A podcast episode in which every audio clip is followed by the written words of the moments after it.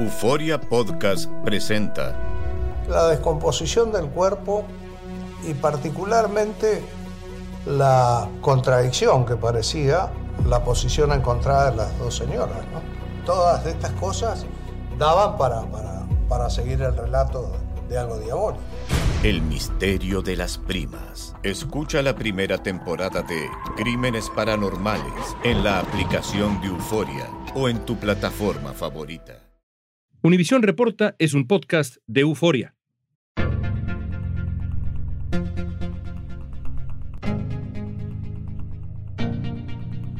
Los carteles mexicanos estarían probando en personas que sufren adicciones nuevas mezclas de drogas que incluyen el fentanilo.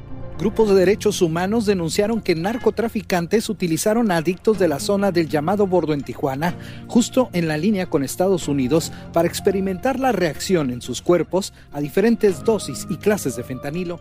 Las acusaciones recientes del Departamento de Estado han revelado verdaderas atrocidades cometidas por los chapitos, como experimentar inyectando fentanilo a seres humanos.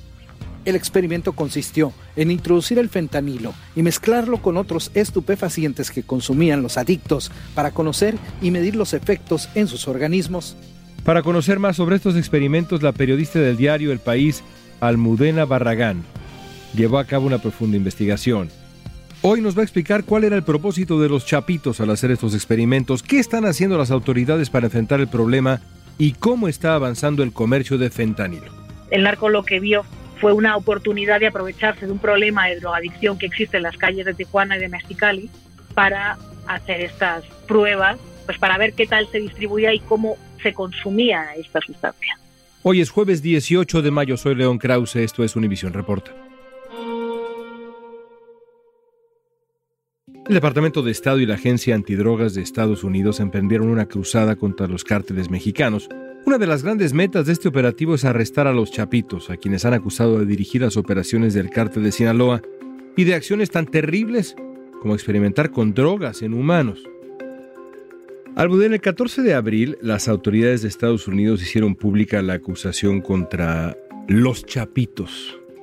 En el eh, sumario judicial se describe el caso de una mujer a la que le fueron suministradas en México dosis de opiáceos para calcular las cantidades de los químicos, pues. Murió por sobredosis. Tú hiciste una investigación que trata sobre esto y otras cosas más. Cuéntanos, ¿qué uso han hecho estas bandas criminales de personas con problemas de adicción para probar los narcóticos que luego venden? Descríbenos esta dinámica. Pues digamos que fríamente responde a lo que conocemos como las leyes del mercado. Entonces, las organizaciones que trabajan en campo en Tijuana y Mexicali, que luego ha corroborado también ¿no? informes del Departamento de Estado y justo lo que tú me decías, el sumario oficial del tema de los chapitos, han venido a confirmar ese tema.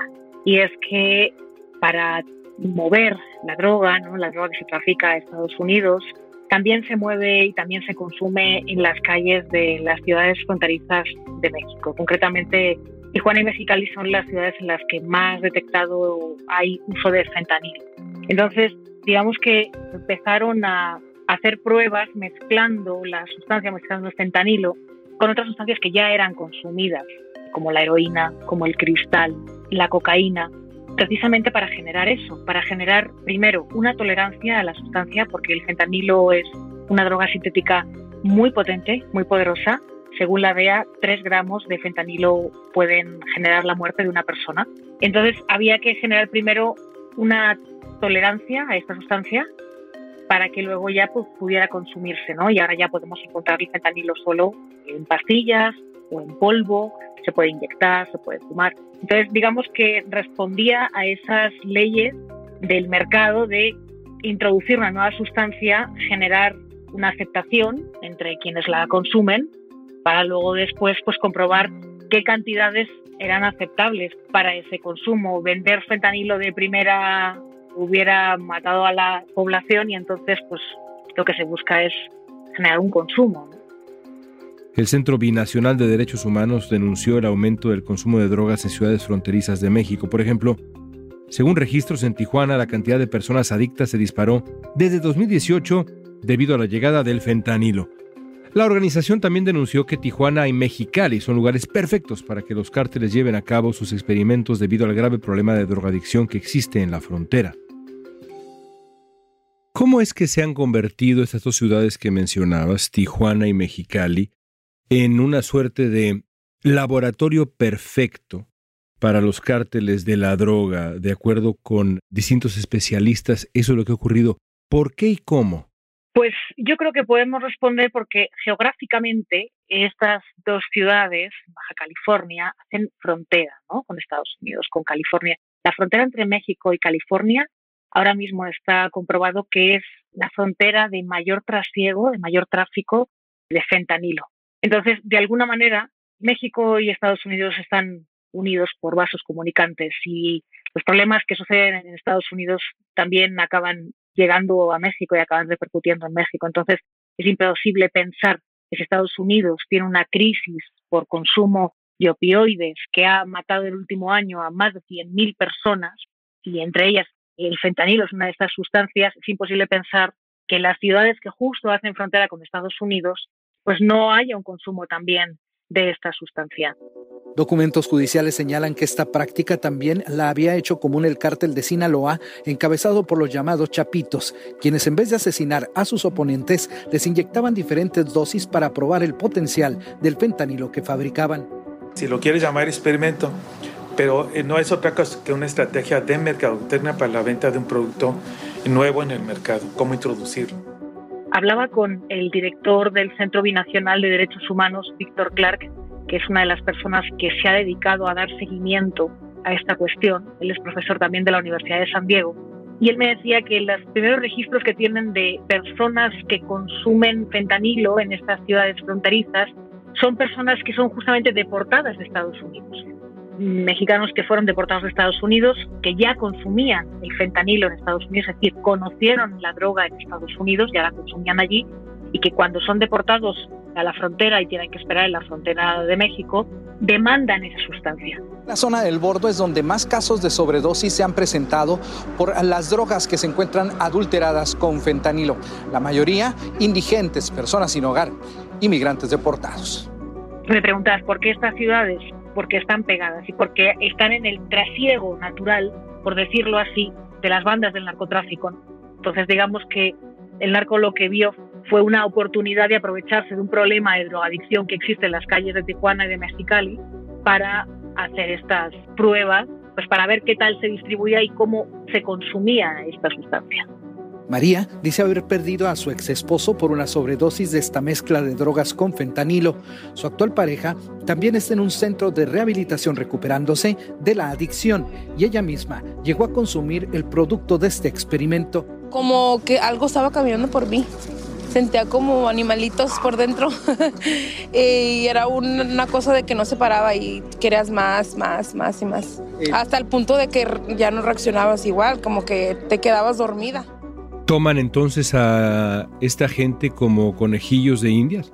Pues sí, tristemente creo que el problema de drogadicción que hay en estas ciudades no está siendo atendido apropiadamente y entonces estas personas quedan abandonadas muchas veces a su suerte o a la ayuda que reciben es de organizaciones de la sociedad civil o de la Cruz Roja o de ONGs y entonces pues eh, sí, claro, son gente muy vulnerable y son aprovechadas de esa forma, claro. Entonces hay personas que van a buscar heroína y no saben que trae eh, fentanilo, pues entonces consideran que es una heroína más poderosa y que es una heroína con mayor efecto que es muy peligroso, porque yo miro a personas que se inyectan aquí enfrente con el chava y se quedan, se, se mueren, se han muerto. Al volver veremos qué están haciendo las autoridades mexicanas para enfrentar el creciente problema del fentanilo.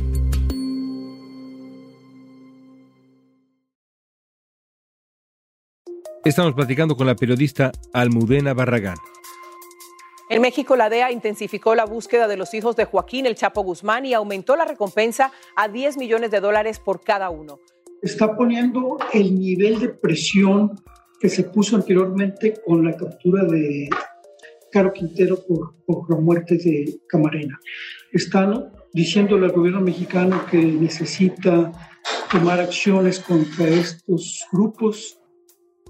Es muy singular la manera como se ha acercado al fentanilo el gobierno de México. Muy rara vez se refiere al fentanilo como un problema de salud pública e insiste el gobierno mexicano que en México no se produce fentanilo. Ambas son posiciones, por decirlo menos, polémicas. ¿Hay opacidad en cuanto a los números de consumo de fentanilo en México y qué tanto afecta esa opacidad, si es que la existe, el posible y eficaz tratamiento de la crisis? Has tocado varios puntos que creo que son muy importantes en este debate y en esta discusión. Mientras el gobierno mexicano se mantiene ahora mismo en un tira y afloja, ¿no? O en una discusión diplomática, política con Estados Unidos, porque Estados Unidos, ahora que están en campaña, dice que el problema de salud generado por el fentanilo en Estados Unidos tiene que ver con los cárteles de la droga, porque el fentanilo que está matando a su población viene de México. México se ha defendido diciendo que México no es un país productor de fentanilo y que realmente quienes tienen un problema de salud es Estados Unidos porque se les mueren cada año más de 100.000 personas. Ambas cosas son falsas, ¿estamos de acuerdo? O por lo menos medias verdades. Exacto. Yo creo que justamente estamos en un tema de medias verdades. Para empezar, no tenemos datos oficiales de cuántas personas consumen fentanilo en México, porque la última encuesta de adicciones de México es del año 2016. Y por otro lado, tampoco tenemos datos oficiales de cuántas personas mueren en México por sobredosis de fentanilo. Entonces, ante esa opacidad, las organizaciones, las personas que se encargan, los periodistas que nos encargamos como de intentar entender esta problemática, trabajamos un poco a ciegas. Los únicos datos ahora mismo que podemos, así como para poder entender ¿no? la dimensión de este problema, por ejemplo, es la sobredosis que atiende la Cruz Roja cada día en estas ciudades fronterizas. Lo que me decían es que son una media de 60 sobredosis al día, pero eso solo arroja un poquito de luz. Otro dato que te puedo dar para ver que el tema del fentanilo es un problema de salud creciente, no de las dimensiones de Estados Unidos, por supuesto, pero creo que es importante que hablemos de ello. El Observatorio Mexicano de Salud Mental y Consumo de Drogas de la Secretaría de Salud, en el 2014 atendió a cinco personas por fentanilo. En el 2021 atendió a 184 y en el 2022 atendió a 319 personas. Otra cifra que muestra de que el consumo ha ido subiendo. Y eso solo es una parte de un observatorio que da atención a personas que lo solicitan. O sea, es como intentar identificar un elefante, pero solo palpando algunas partes del animal, ¿no? Sin ver la dimensión que tiene este tema. Entonces, podemos decir, o intuir al menos, que más allá de dudas y de opacidad, aquí hay un problema con el fentanilo en México. En Estados Unidos es evidentísimo, tenemos cifras oficiales, es una de las grandes crisis de salud pública de las últimas décadas. Pero con los datos que tenemos, ¿podemos intuir que en México hay por lo menos un problema creciente? Podemos intuir que hay un consumo creciente y sabiendo los antecedentes que hay en Estados Unidos, no sería raro pensar que si esto no se atiende, podría convertirse en un problema, claro, por supuesto. También creo que mientras hay una discusión política y un tira y afloja entre el gobierno de Estados Unidos y el gobierno de México, ¿no? México dice que no es un país productor, pero sin embargo es contradictorio porque el mismo gobierno mexicano ha incrementado sus esfuerzos por detener la producción de fentanilo y ha aumentado los cateos y las redadas policiales para desmantelar laboratorios clandestinos de fentanilo. Entonces, también es una muestra de que ha aumentado. Y déjame que tengo por aquí el dato. Del 1 de diciembre de 2018 al 7 de marzo de 2023, y estas son cifras de la Secretaría de la Defensa Nacional, de la Sedena, el gobierno mexicano ha incautado 6 toneladas y media de fentanilo en territorio mexicano, en suelo mexicano, lo que supone un 1.152% más de fentanilo decomisado a lo que se decomisó en el sexenio anterior. ¿Eso es porque los esfuerzos de decomiso han crecido o porque la producción ha crecido o todo ha crecido? Pues es que yo creo que puede ser porque todo ha crecido. es lo que digo, es otra vez intentar hablar del problema solo hablando de pedacitos que nos ayuden a entender de lo que estamos hablando.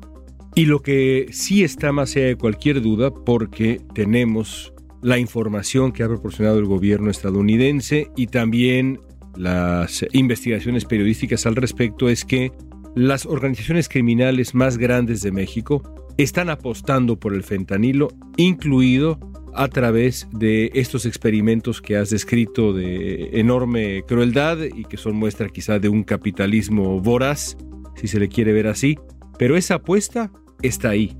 Sí, claro, porque es lo justo lo que comentaba. ¿eh? Creo que los grupos del narcotráfico han encontrado un negocio muy rentable, León.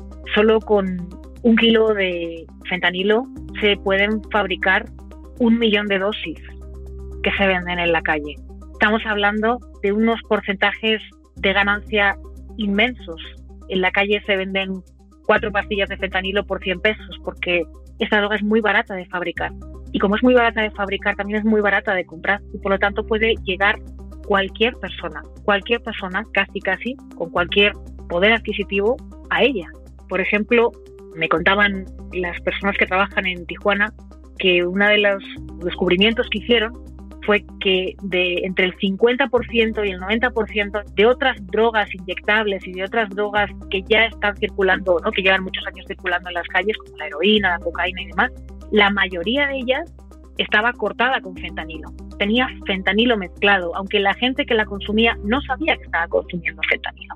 Y eso me lleva a mi siguiente pregunta, que es, cuando uno analiza lo que están haciendo las organizaciones criminales en estos laboratorios perfectos, que además aprovechan la impunidad que hay en buena parte de México y demás, cuando uno observa esto que están haciendo las organizaciones criminales, ¿cómo explicarías el motivo? Es decir, ¿están tratando de encontrar fórmulas que sean más adictivas, que sean más redituables? ¿Están perfeccionando esta fórmula exactamente para qué? No sabría responderte a esa pregunta con exactitud. Lo que tenemos claro es que están aumentando las sobredosis. Y está claro que eso sirve como una retroalimentación del mercado, ¿no? Pues como investigar de alguna forma, cómo descubrir que siga siendo rentable distribuir esta sustancia sin que genere, ¿no? La muerte de quien la consume, ¿no? Al final, pues lo que les interesa a las organizaciones es que siga habiendo consumo. El problema es abusar o aprovecharse de pues, personas que tienen un problema de drogadicción, porque al final son personas invisibles, desposeídas, desprotegidas, nadie está pendiente de ellas para ver si es efectivo o no el producto. Los llamados chapitos están señalados de dirigir una red dentro del cártel de Sinaloa para enviar fentanilo a los Estados Unidos. Ellos como respuesta hicieron algo inédito, enviaron una carta a una televisora mexicana deslindando responsabilidades. Después de que el Departamento de Estado presentara pruebas contra el cártel de Sinaloa y los Chapitos, los hijos de Joaquín El Chapo Guzmán enviaron una carta a una periodista mexicana negando acusaciones. En la misiva de poco más de tres páginas niegan que sean la cabeza del cártel de Sinaloa, ni estamos interesados en serlo, aseguran. Dicen que, que no es cierto que Iván dijo que iba a llenar Estados Unidos de fentanilo. Niegan este, actos de homicidio que les han imputado. En la carta los chapitos responden a la DEA que ellos no son los líderes del cártel de Sinaloa e incluso niegan que hayan traficado con fentanilo. Ellos responden, la fama de nuestro nombre alcanzó una posición insospechada. Nunca hemos trabajado con fentanilo. Somos víctimas de una persecución y nos convirtieron en chivo expiatorio, sostienen. Almudena, déjame terminar con esto. Te has metido a esa espiral de lleno para investigar la manera como experimentan estas organizaciones, la manera como encuentran más redituable el producto, cómo funciona la adicción, qué tan peligrosa es. Te has metido a fondo. ¿Qué solución hay para esta crisis? Dada tu experiencia, ¿qué tiene que pasar para que esta crisis se vaya solucionando, digamos así? Yo creo que, para empezar, tenemos que abordar el tema del fentanilo no solo como un tema político y de seguridad, sino también como un tema de, salud pública. Y creo que eso nos está faltando. No se está mirando al problema con la precisión y la luz necesaria. Lo llevan diciendo las organizaciones que trabajan con el fentanilo, que estudian el tema del fentanilo desde hace muchos años. O sea, por ejemplo, permita la venta libre de naloxona, que es lo que permite revertir una sobredosis de fentanilo, que es como un spray que se pone en la nariz. Eso en Estados Unidos se ha permitido la venta libre precisamente por el problema de salud que hay. En México no se puede comprar naloxona si no es con receta médica. Hay un grupo de científicos y de personas que, por ejemplo, están aconsejando a las autoridades que se permita esa venta. ¿no? Eso, por ejemplo, podría ser un primer paso. Otro segundo paso, hacer una encuesta de adicciones nueva, ¿no? Que nos permita comprender de raíz cuál es el problema, cuántas personas consumen, cuántas personas han fallecido por ello también, para que las autoridades digan con cifras reales si realmente estamos ante un problema de salud o es que los científicos y los periodistas estamos alarmando a la población sin ningún motivo. Yo creo que eso sería importante que también sucediera de parte del Estado que no solo convirtiéramos el problema del fentanilo en un problema que sucede en los despachos y que lo simplificáramos como un conflicto que hay entre un país productor, ¿no? que sería México, y un país consumidor, que sería Estados Unidos. Creo que en medio también está la vida de decenas de miles de personas a las que no estamos prestando atención y que deberíamos de prestarles atención. Qué complejo asunto. Almudena, gracias por tu tiempo. Qué placer escucharte. Gracias a ti, León el gobierno de México aprobó establecer penas más severas para aquellos que trafiquen precursores de fentanilo. Quienes incurran en ese delito ahora serán castigados con hasta 15 años de cárcel. Sin embargo, de acuerdo con el Centro Binacional de Derechos Humanos, el Estado está llegando tarde a la crisis y si no invierte recursos importantes en prevención, educación y rehabilitación, la situación podría salirse de las manos de las autoridades, convertirse en un auténtico problema de salud pública, una auténtica tragedia.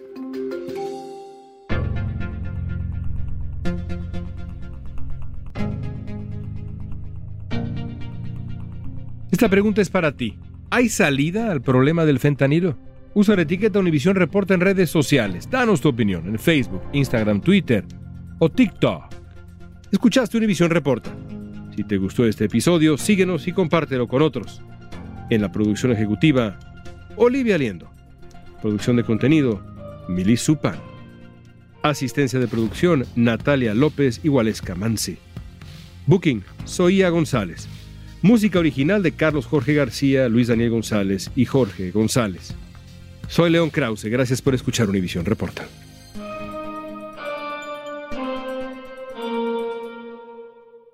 Euforia Podcast presenta. Era un espanto y los cuerpos de los ahogados que sacamos del río están como estaban esos. En otoño de 1989, en Argentina, un juez junto a su equipo debió enfrentarse al caso más siniestro de toda su carrera, el misterio de las primas. Escucha la primera temporada de Crímenes Paranormales en la aplicación de Euforia o en tu plataforma favorita.